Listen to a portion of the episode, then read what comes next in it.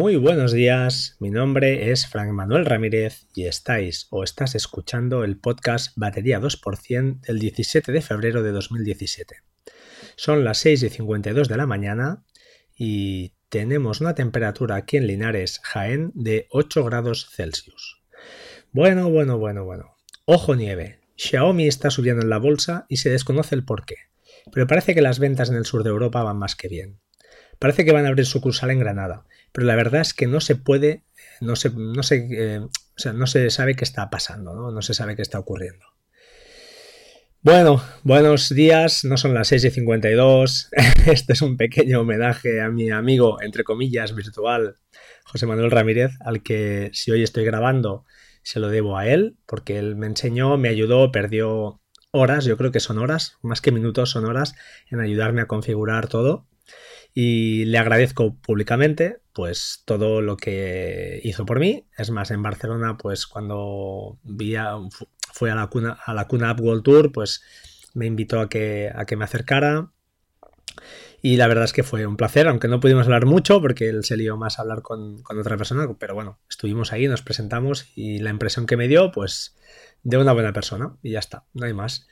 Y nada más, ahora sí, ya sin más, pasamos al contenido del podcast, que supongo que es lo que a vosotros os interesa, pero mira, estoy llegando a los 100 y tenía ganas de hacer un poquito de, homenaje, pues el primer día fue puro Mac, hoy le ha tocado a José Manuel y tengo un par más por ahí que, que, me gustaría intentar, intentar hacer. Aunque no les llego ni a la suela del zapato, pero bueno, intentamos hacer nuestros pinitos.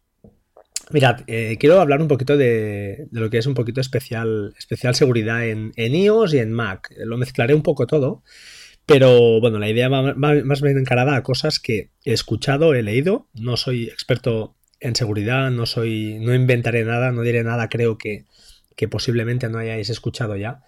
Pero, mm, pero bueno, también tenía ganas de hacer un compendio, ¿no? Un poquito de, de todo lo que lo que se dice por ahí y al final pues juntarlo todo en un par o tres episodios y dejarlo todo ahí bien, bien ordenadito y bien, bien limpio. Disculpad un momentito que pongo el, modo avión porque si no sufriremos aquí sonidos de, que no queremos. Eh, bueno, como os iba diciendo, eh, el tema está en, en seguridad. A ver, ¿por dónde empezamos? Pues bueno, por ejemplo, eh, comentaros una cosita a raíz del episodio de ransomware que tuvo bastante feedback, eh, sorprendente, no lo pensaba. Comentaros que el compañero justamente tenía una carpetita donde tenía una aplicación, no recuerdo cuál era, de Windows, que cifraba lo que metías ahí dentro. Era por temas de que tiene el de trabajo y que le interesaba que no, que no fueran públicas, ¿no? Pues bien, estas carpetas están cifradas no son atacadas por el ransomware. Entonces es interesante que si tenéis, si no queréis cifrar todo el disco duro, como se puede hacer en, ya os lo diré, con Mac eh, usando File Vault, ah, pues bueno, se puede hay aplicaciones, eh, no he buscado, pero seguro que las hay para, pues eso, eh, bloquear, ¿no? De alguna manera encriptar esa parte que nos interese del, disco o esa carpeta en particular que, que nos interese. Por otro lado, otro, otro aspecto muy, muy básico de, del teléfono, de iOS, ahora os hablo de iOS, ¿eh?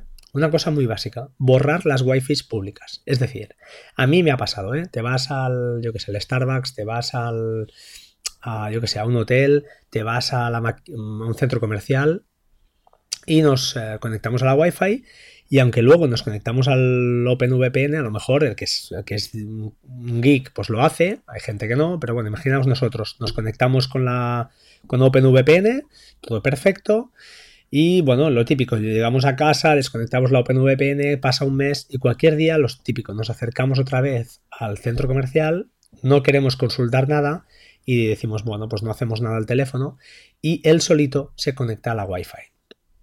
¿Por qué? Pues porque la tiene, la tiene ahí, la tiene, la recuerda. No, no hay una manera fácil en iOS de gestionar estas redes. De hecho, en iPhone o en iPad, mmm, creo que solo puedes eliminarla cuando estés conectada a ella. Con lo cual tienes que acceder a ajustes, Wi-Fi, darle el botón de I de información y desde ahí pues, seleccionar omitir esta red. Pero debemos estar conectados a esa, red. El problema de esta, de esta, solución es que solo sirve para dispositivos iOS que estén conectados a una red, pues eso, en ese momento, ¿no? Eh, eso no sirve, pues por ejemplo, para la red Wi-Fi del hotel al que estuviste conectado hace un mes. Eh, entonces, ah, existe una manera para, para hacer una limpieza de esto, y es desde el Mac. No hay otra, no hay otra historia.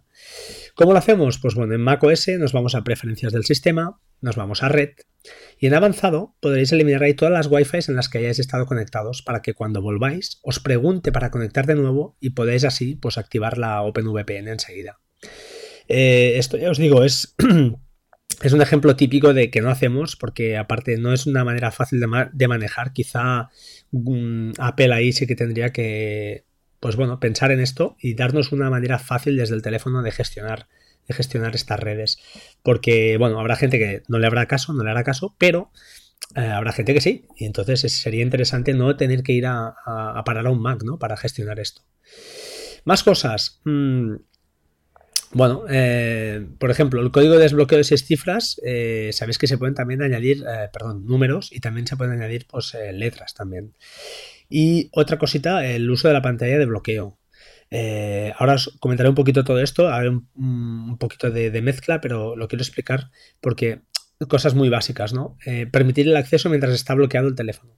A ver, es muy importante bloquear a Siri eh, es decir, no dejar el acceso a Siri mientras el teléfono está bloqueado. Perdemos cosas porque perdemos la opción de, pues eso, oye Siri, haz esto, haz lo otro, pero eh, le estamos dando de alguna manera acceso a datos privados. Preguntas como quién soy yo pueden dar información de nuestro email, por ejemplo, fecha de cumpleaños, que luego pues, es típico que se use como password, etcétera, etcétera. Entonces esto es muy peligroso porque imaginad que, por ejemplo, pues lo que decimos, ¿no? Le pregunto a Siri quién soy yo, me veo mis datos, disculpad, em, recupero el correo electrónico y a partir de ahí fuerzo una recuperación del correo por SMS, por ejemplo. Y si no he hecho nada, ese SMS lo veré en pantalla y a partir de aquí ya tenemos un problema. También se puede, otra opción es que se puede forzar que a los 10 intentos se borre el teléfono. Ojo los que tenemos niños, no lo hagamos si, es así, porque te la juegas a que se te borre todo el contenido. Pero bueno, es otra cosita más a tener en cuenta si realmente se tiene un teléfono con información confidencial. Más, si se hace una copia en iTunes, cifrarla. Si, si, no, si nos roban el MacBook o el notebook o lo que sea, tendrán acceso a nuestras copias de seguridad. O sea, ya es muy rebuscado, pero bueno, puede, puede pasar. SMS es muy importante, yo lo tengo hecho. si, o sea, si no, si no bloqueamos el acceso a los SMS, ah, mientras el teléfono está bloqueado, lo que hará es que aunque cuando nos entre un mensaje, un SMS, por ejemplo, una recuperación de contraseña o un código de cualquier banco para hacer transferencia, pues lo veremos en pantalla, aunque el teléfono esté bloqueado. Es decir, lo puede ver cualquiera.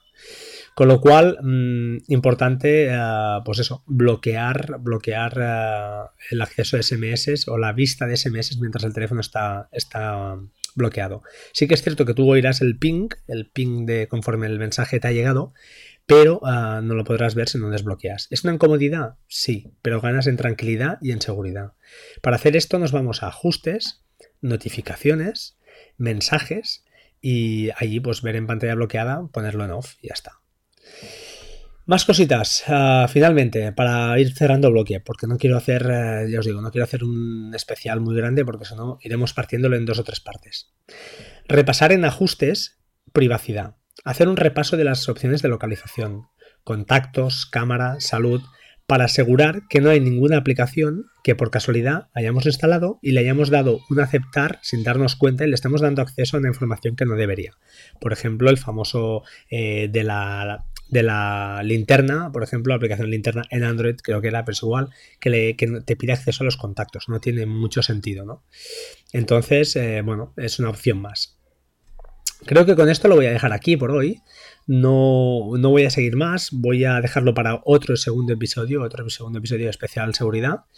Y antes de finalizar, sí que comentaros un par de cositas que tengo por ahí que no acabo de resolver. Os hablé el último día, creo, del proxy inverso y os comenté que gracias a eso pues, podía acceder a Nextcloud desde fuera, protocolo HTTPS, sin, ah, sin problema. Pues bien, eso no es cierto. No es cierto porque no me funciona. No sé por qué Nextcloud me dice que es un entorno inseguro. Estoy intentando pelear con esto porque por contra, Wallaback sí que me funciona correctamente y, aunque me va lenta la aplicación, sí, sí que funciona, ¿no? Sí que funciona. En fin, os seguiré informando de esto, a ver cómo, lo consigo arreglar. Sin nada más, como siempre, sed buena gente, sed buenas personas, no nos enfademos. Eh, métodos de contacto en arroba batería 2% en Twitter a batería2%.gmail.com en el correo y www.batería2%.com, disculpad la web. Lo único que os pido, como siempre, retuitead, retuitead, retuitead y así seremos más y más y creceremos en cuanto a comunidad, ¿de acuerdo? Muchas gracias por todo, gracias, hasta pronto, chao, chao.